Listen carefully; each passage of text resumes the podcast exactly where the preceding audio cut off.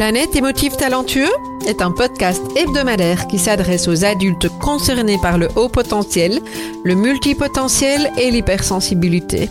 À tous ceux qui vivent avec le sentiment de décalage et qui se posent mille et une questions. Vous découvrirez des clés pour vivre pleinement votre singularité de façon authentique par le biais d'entrevues avec des experts du haut potentiel et de l'hypersensibilité, des témoignages ainsi que des épisodes solo relatant de nombreux conseils dans le domaine.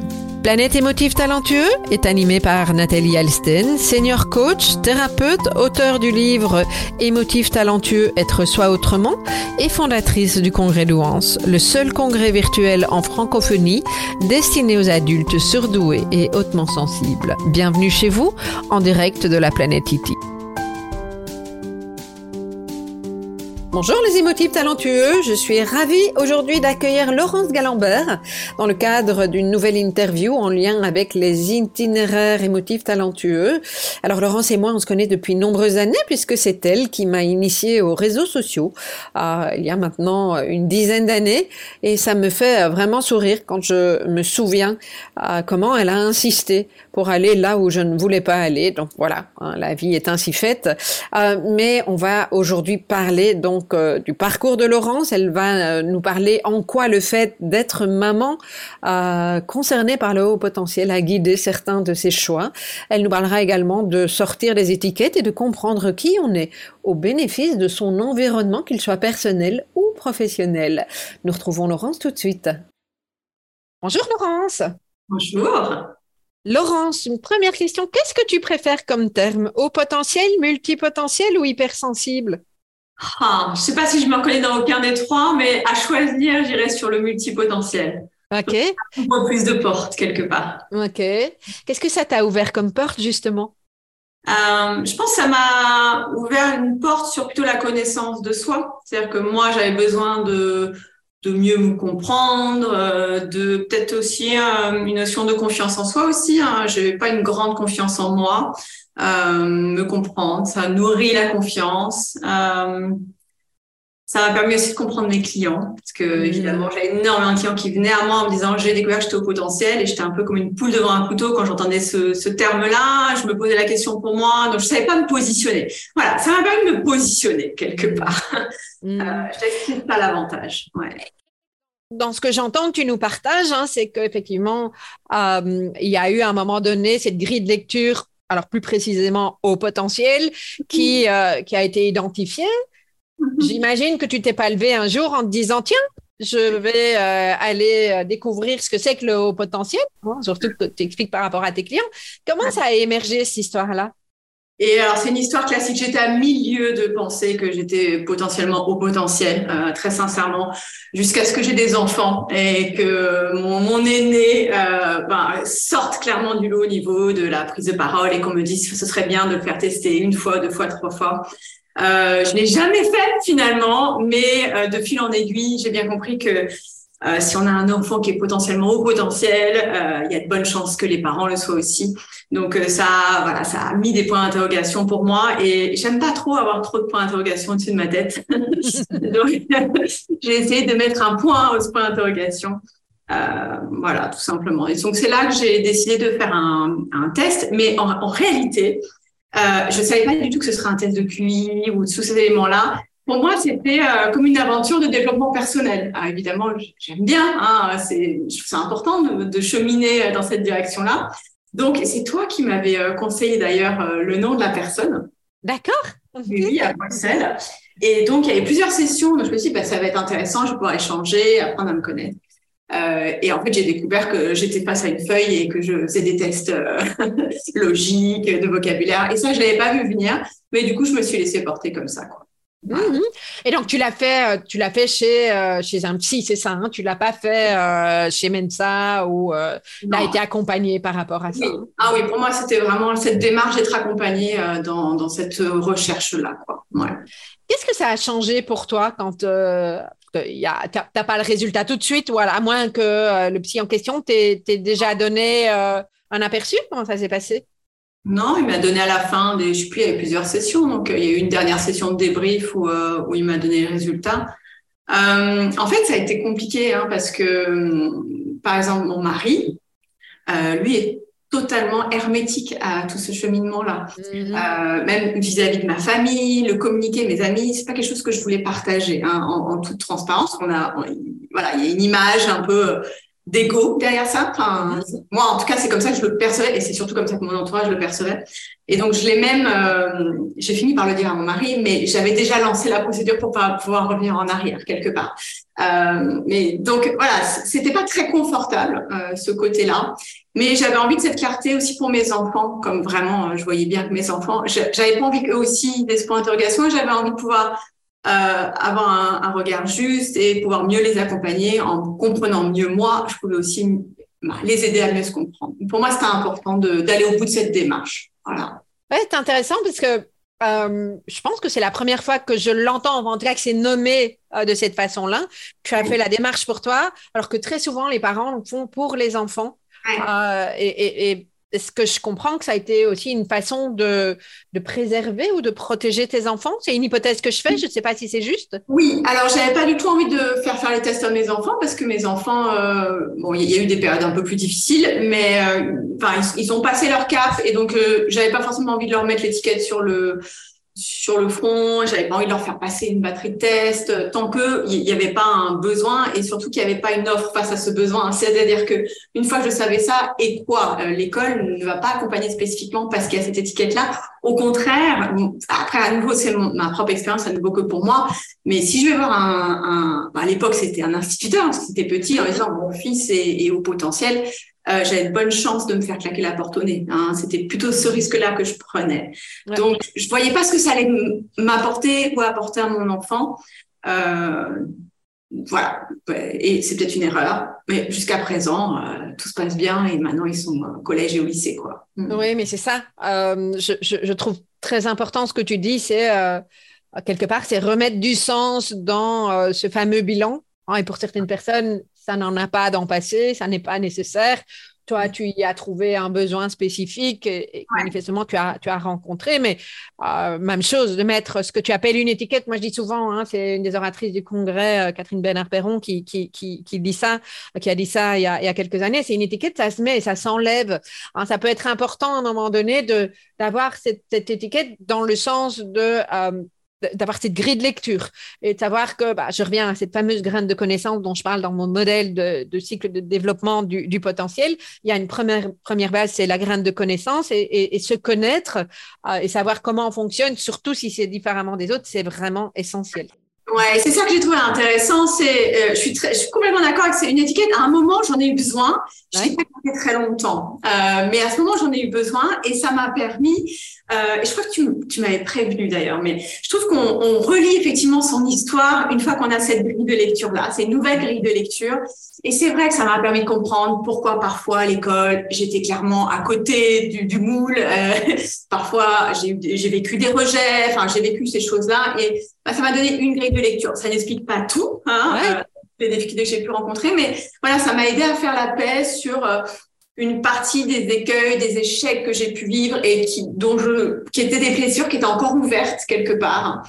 Euh, donc pour ça, j'ai trouvé que c'était super riche de, de le faire. Mmh. Voilà. Ça n'explique pas tout, ça ne résout pas tout, mais c'est quand même un élément important, euh, surtout s'il n'a pas été compris, s'il n'a pas été expliqué et que on, se sent en, décalage. Est-ce que tu t'es senti, tu, tu l'as quelque part dit, il me semble, hein, euh, tu as eu ce sentiment de décalage régulièrement? Euh, en fait, je, crois que je, viens d'une famille qui est complètement HP, donc j'ai toujours senti que mon univers familial était complètement décalé. voilà, mais donc j'ai jamais identifié que c'était à cause de ça. Euh, j'ai aussi une mère américaine. Enfin, donc je, de toute façon, je suis dans plein de cultures et une espèce de bouillon de, de différence quelque part. Donc j'ai toujours navigué là-dedans. Euh, là où j'ai toujours senti clairement une différence, c'est plus. Alors j'ai pas tant au niveau du haut potentiel qu'au niveau de l'hypersensibilité. Mmh. Là, clairement, c'est même pas moi qui me suis mis l'étiquette, c'est que je suis identifiée comme hypersensible depuis que je suis petite parce que, enfin, j'ai, voilà, j'ai été voir Avatar au cinéma, j'ai pleuré pendant les trois heures. Enfin, vraiment, c'est un truc, ça me colle à la peau. Et ça, ça a été aussi un cheminement. Je suis toujours dedans pour mmh. arriver à, à à, vivre avec cette hypersensibilité de façon un peu plus harmonieuse. Uh-huh. Alors, j'ai envie de, faire un lien avec cette fameuse graine de sagesse. Hein. La sagesse, c'est euh, d'avoir cette sagesse euh, par rapport à notre expérience de vie. Tu nous parles de, euh, de, ton, ta haute sensibilité. Mm-hmm. Qu'est-ce que tu as appris et comment tu arrives à te respecter aujourd'hui par rapport à, ta haute sensibilité? Le fait de, bien la connaître, qu'est-ce que ça t'a permis de changer? Alors, je dirais que déjà, euh, mettre un doigt dessus et me rendre compte que je n'étais pas la seule, mhm. c'est ça qu'on se sent un peu extraterrestre hein, quand on ressent tant de choses, euh, surtout quand on grandit, quand on est dans les phases, je trouve, d'adolescence qui sont beaucoup plus difficiles. Euh, là, voilà, on voit que haut potentiel, hypersensibilité, ça va souvent ensemble. Donc, il y, a quand même un, voilà, un schéma et je fais partie d'un, d'une catégorie et quelque part, ça me rassure, honnêtement. Il y en a peut-être qui veulent toujours être sortir du lot. Moi, j'aime bien faire partie d'un petit lot, pas être seul, seul, quoi. Euh, donc ça, c'était une première chose. Ensuite, euh, du coup, ça m'a permis aussi de faire la paix avec ça et pas m'en vouloir systématiquement, euh, comme si quelque part je pouvais le contrôler. Je peux pas le contrôler. Enfin, je suis ce que je suis, quoi. Donc, je serai toujours hypersensible. Et plus j'essayais de le combattre en mettant le couvert dessus, pire c'était. Puis, au lieu d'avoir une larme qui coule, c'était carrément l'explosion émotionnelle. Euh, donc, arrêter de mettre le couvert dessus. Euh, et puis ensuite, c'est aussi euh, me mettre dans un environnement, accepter que j'ai besoin de phases expansives, mais j'ai aussi besoin de phases plus introverties. Mhm. Là, je vais pouvoir faire redescendre la jauge émotionnelle, quoi. voilà, je me protège aussi. J'essaie de, j'ai des stimuli sur lesquels je vais plus aller, même s'il y a plein d'autres personnes pour qui c'est ok. Pour moi, ça n'est pas c'est le deal. Et euh, voilà. Et du coup, je communique aussi là-dessus parce que les gens ne comprennent pas forcément. Hein. Moi, j'ai deux garçons, enfin, j'ai trois, trois hommes à la maison. Donc, ils, ils, sont moins, ils le sont aussi, je pense, mais de façon différente. Donc, quand maman euh, fond en larmes devant Avatar, ils comprennent pas quoi. Donc, euh, j'apprends à expliquer aussi. ouais, ça c'est la graine de courage hein, qui euh, permet effectivement d'exprimer. Suffit pas de savoir et de poser ses limites et de savoir comment on fonctionne et, et, et, de trouver ce qui est juste pour nous. Et à un moment donné, quand on vit en, en relation, c'est important de pouvoir donner du sens et d'expliquer aussi, y compris pour poser tes limites vis-à-vis de l'autre. Mhm. Exactement, exactement. Poser ses limites, aider l'autre à comprendre et puis que chacun se respecte dans sa différence finalement. Hein. mm. tout à fait. Euh, qu'est-ce que par rapport à, à ce côté euh, atypique, euh, puisque tu nous dis, hein, tu as trois hommes à la maison qui manifestement sont, sont tous concernés, chacun à leur manière. donc, tu nous as partagé comment toi, tu fonctionnes. Qu'est-ce qu'il y a comme fonctionnement différent chez eux qui a pu parfois être interpellant chez toi ou pour toi? Alors là, une excellente question. euh... poser. Elle est complexe celle-là. Euh, qu'est-ce qu'il y a eu de fonctionnement interpellant chez eux? En fait, euh, je pense qu'on est très connectés tous émotionnellement, c'est-à-dire que euh, sans se parler, et en plus, j'ai trois garçons qui sont très introvertis. Donc ça passe pas, pas du tout par la parole, ce qui est assez. on est dans une société où la parole est importante. Hein. On est plutôt une société qui privilégie les extravertis. Euh, et pour autant, on se capte. Donc, euh, mon mari, je, je, ne dis rien et souvent même, j'ai pas conscientisé une émotion. Il va l'avoir ressenti avant que je l'ai conscientisé, il va me demander. Mm-hmm. Ça, c'est une espèce de fonctionnement euh, sans parole qui est euh, très pratique et qui est même nécessaire parce que ben, j'ai deux garçons qui, eux, les deux petits, ne s'expriment très peu.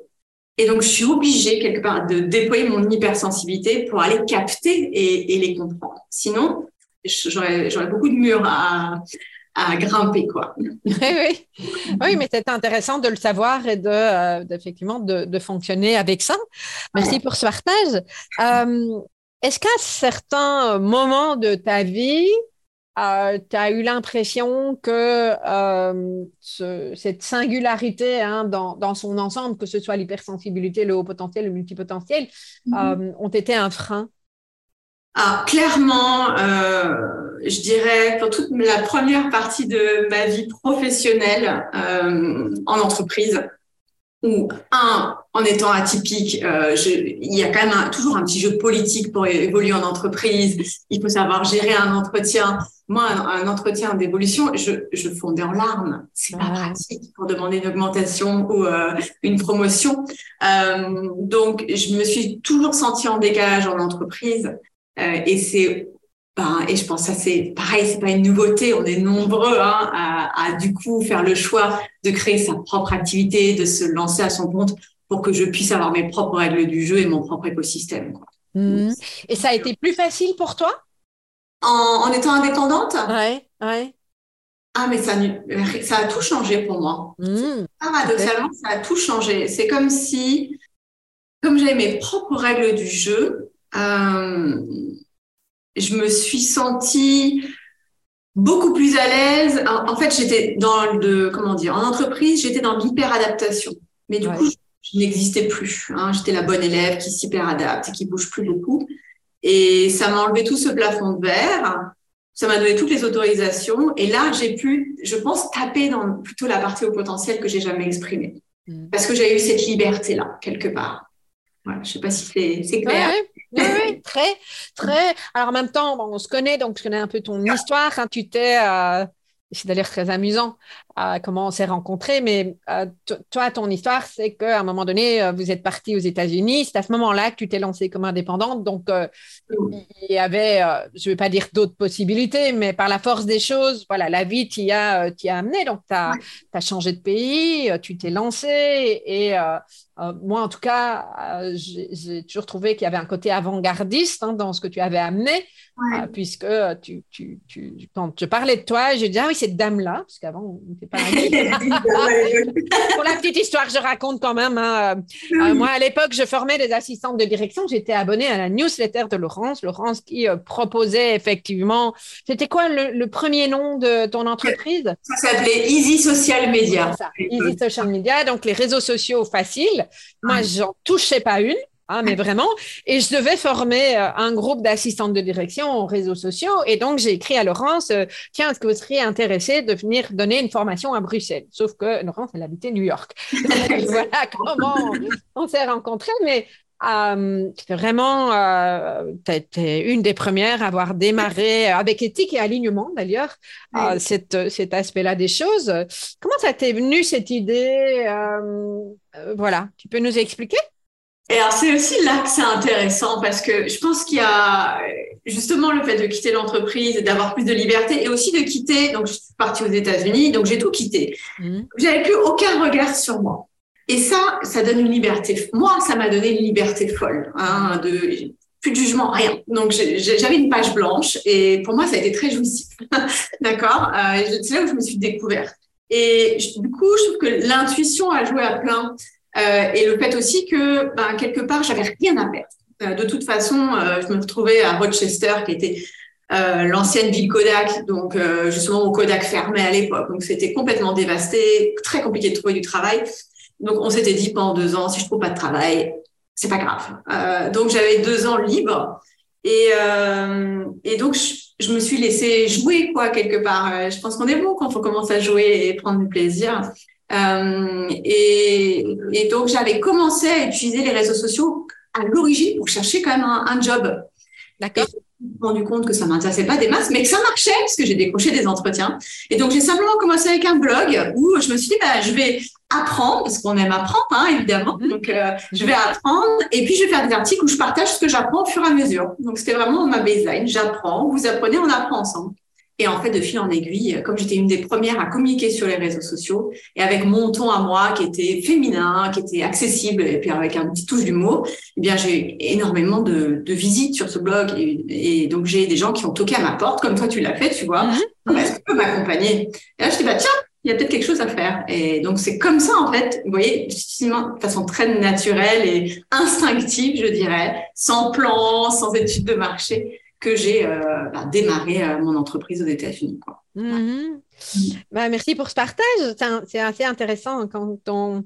ce que, ce que j'entends, c'est que quelque part, tu as laissé de la place euh, pour, pour l'intuition, pour de la créativité, pour que les choses se mettent en place. Et, et ça, c'est alors.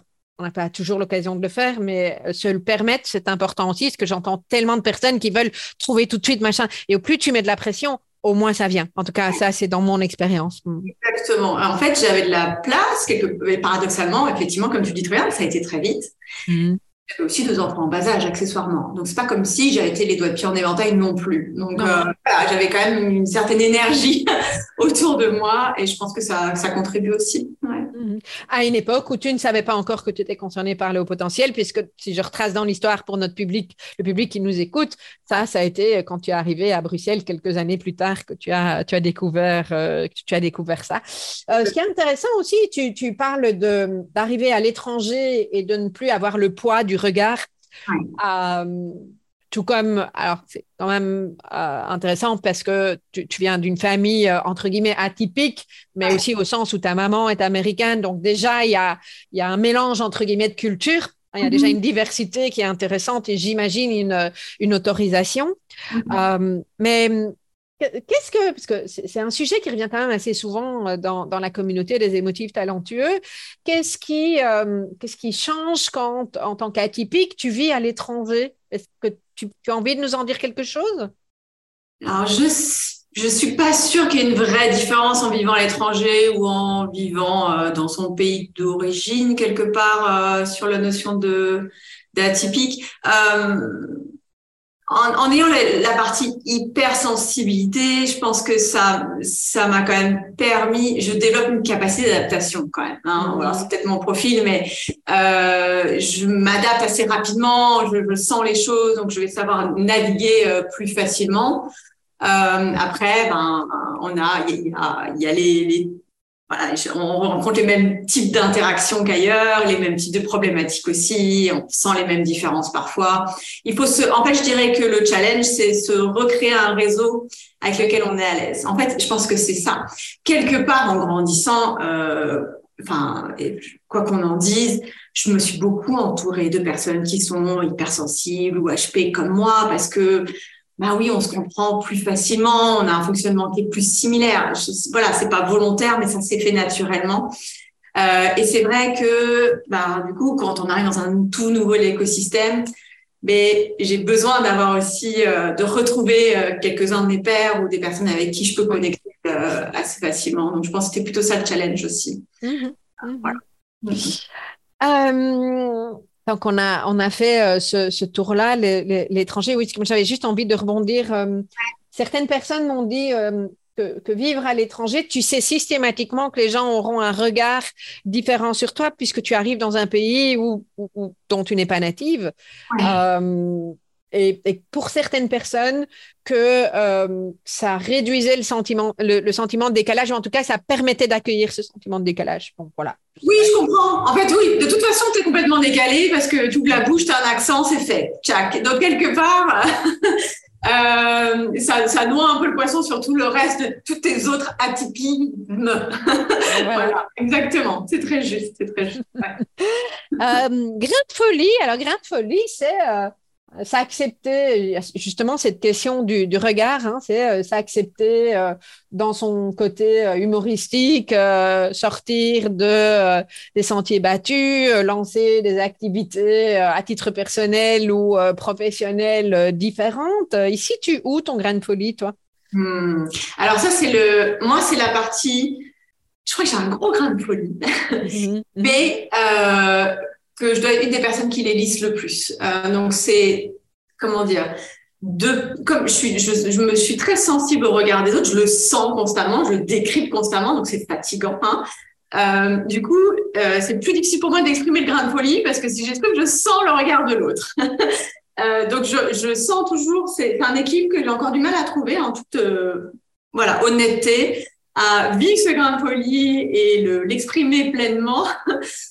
Euh, en étant à l'aise avec le fait que, que je sens que ça va surprendre plein de gens. Quoi. Donc, je le vis très bien à la maison.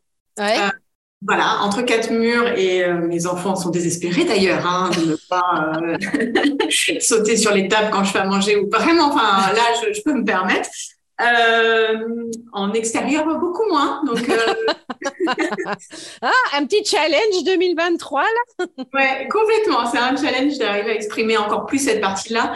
Du coup, les gens peuvent avoir parfois, et je suis souvent surprise que euh, souvent, des personnes me décrivent, ils vont décrire, euh, la partie hypersensible, mais ils, vont souvent me décrire comme quelqu'un de très posé, de voilà, et ce qui est pas complètement moi non plus, quoi. Donc euh, mmh. voilà, mmh. Et en même temps, il y a cette petite touche de grain de folie sur ton site internet, dans ta manière de communiquer aussi, parce que de Easy Social Media, on est arrivé à Let's Rock Business. Avec quand même un, un layout et un branding très, euh, très spécifique et euh, pas forcément conventionnel. Mais, mais euh, quand même pas complètement décalé non plus. Hein. Exactement. pour moi, il se traduit, il se traduit à ce moment, à, ce niveau-là, en tout cas dans ce que, dans ce que je connais de, de toi. Ouais, ouais. j'ai eu plus de facilité paradoxalement à le traduire sur le pro. C'est rigolo d'ailleurs. Hein. dans ma communication, là, je m'amuse effectivement avec le nom, avec euh, même ma communication, il y a toujours de l'humour. Pour moi, c'est extrêmement important. Alors, s'il y a un truc où je trouve que qui est pour moi comme de l'oxygène, c'est l'humour, quoi. Euh, et, bon, je pense que c'est quand même aussi quelque chose qui pas mal développé euh, chez les hauts potentiels. il y a un, voilà, pour moi, c'est hyper important de pouvoir connecter à travers l'humour euh, avec les gens. Et je vais tester comme ça d'ailleurs. Hein. Si j'ai face à moi quelqu'un qui a vraiment pas d'humour, pas de second degré, euh, même en, en, termes professionnels, je ne prends pas de clients. je n'accepte pas de clients qui n'aient pas d'humour. Voilà, ah oui, ça c'est intéressant. Donc tu testes lors de ton premier entretien pour voir qu'il y a un minimum d'humour, c'est ça? Complètement, ouais. Oh, là là, bon bah c'est bon, c'est que tu en as trouvé chez moi, puisqu'à un moment donné, on travaillait ensemble. Clairement, j'en ai trouvé chez toi. Ouais, il faut ce, ce recul et pour moi, l'humour, ça montre être capable d'avoir une certaine prise de recul, pas se prendre trop au sérieux en fait. Mais c'est donc pour ça, euh, pour la petite histoire, c'est donc pour ça que euh, euh, quand euh, on a travaillé le E.T. émotif talentueux, tu m'as dit tout de suite, oui, fonce. Ouais. La petite histoire, hein, que c'est avec Laurence que j'ai commencé euh, toute la partie euh, professionnelle quand je me suis réinventée il y a 9 ans, je pense. 9, 9, 10, 11. un truc par là, je ne sais plus, parce qu'il y a tellement de choses, peu importe. et je lui ai dit, je t'ai dit, ben non, émotif talentueux, ça va jamais passer en entreprise, machin, etc. Mais si, donc, merci Laurence. Et c'est génial d'ailleurs, c'est tellement toi et ça, ça, représente tellement ta communauté. Voilà, c'est ces autorisations-là qui sont importantes. Quoi. Ouais. Merci. Alors, une petite euh, dernière. Euh, alors, je sais pas si c'est la dernière. Quand je dis que c'est la dernière question, c'est jamais la dernière. c'est très haut potentiel aussi, tu vois. jamais assez. Comment tu as envie de contribuer au monde aujourd'hui? Est-ce que c'est important pour toi d'abord? Et si oui, comment? Moi, j'ai choisi mon métier en partie pour contribuer au monde aussi, alors euh, à, ma mesure. Euh, c'est-à-dire que, comment dire? Moi, je trouve qu'aujourd'hui, j'en ai un petit peu parlé, mais euh, on est vraiment dans le règne des, des extravertis, des personnes qui savent s'exprimer, prendre la parole devant la scène, et un peu trop, c'est un peu à l'américaine. Hein, je caricature, mais on, on voit beaucoup mm-hmm. cela quand même. Comme j'ai ce côté américain, forcément, je le vois plus. Et euh, moi, j'ai des clients euh, qui sont souvent très très doués pour ce qu'ils font, mais qui osent pas aller vers la lumière, qui osent pas s'exprimer, qui osent pas euh, faire une interview sur un podcast, faire une vidéo. Et, pourtant, moi, j'ai vraiment à cœur qui est voilà que c'est des belles expertises et c'est aussi des personnes avec des vraies valeurs et bah, j'ai voilà, des valeurs qui sont très fortes. Euh, et donc moi, ma, je me pose comme ça ma petite pierre à l'édifice, d'aider à mettre de la lumière sur euh, sur ces ces personnes-là qui sont à la fois humainement euh, riches, mais qui ont aussi, ben, d'un point de vue expertise et professionnel, des belles choses à apporter à la société, comme c'était ton cas, Nathalie. Et voilà.